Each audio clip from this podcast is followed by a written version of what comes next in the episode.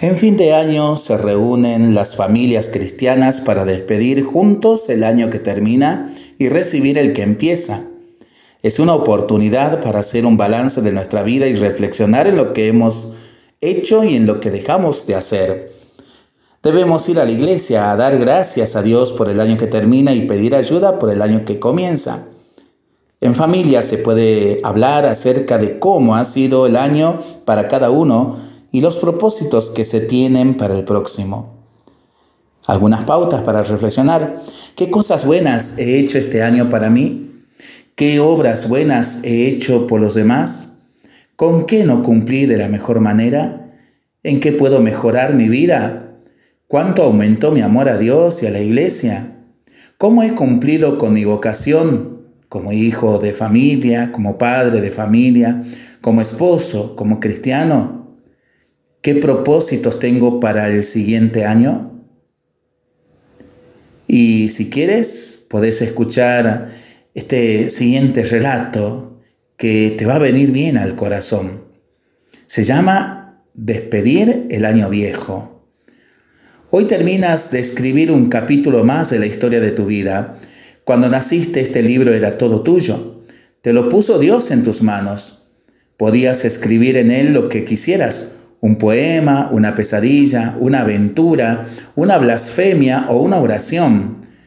Podías, ahora ya no puedes, ya no es tuyo, ya lo has escrito, ahora es de Dios.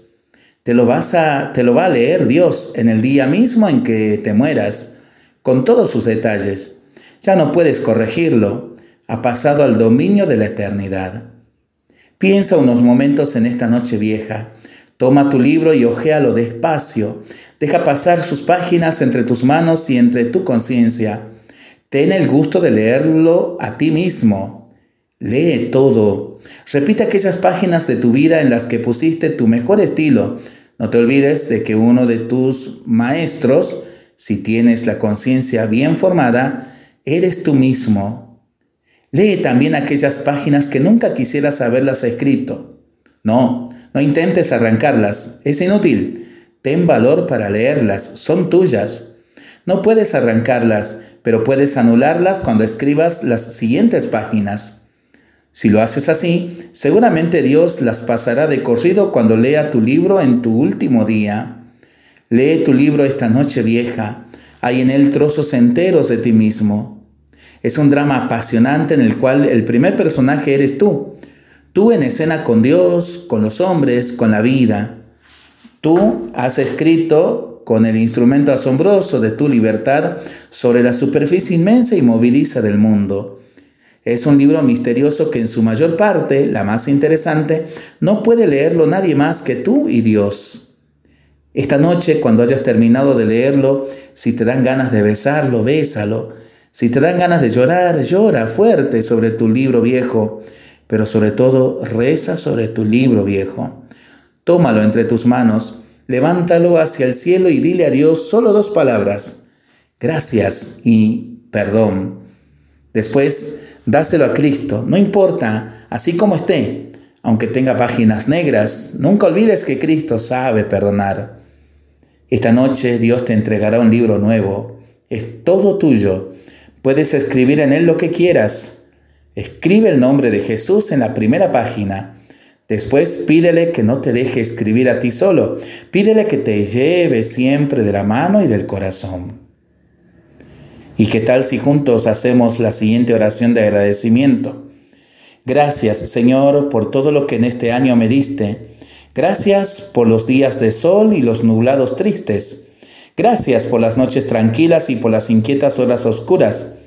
Gracias por la salud y la enfermedad, por las penas y las alegrías. Gracias por todo lo que me prestaste y después me pediste. Gracias por la sonrisa amable y la mano amiga, por el amor y todo lo hermoso y dulce, por las flores y las estrellas y la existencia de los niños y de las almas buenas. Gracias por la soledad, por el trabajo, por las dificultades y las lágrimas, por todo lo que me acercó a ti más íntimamente.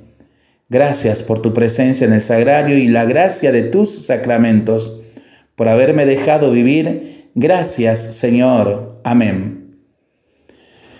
para seguir rezándolo y pensándolo en familia y entre amigos, ¿no?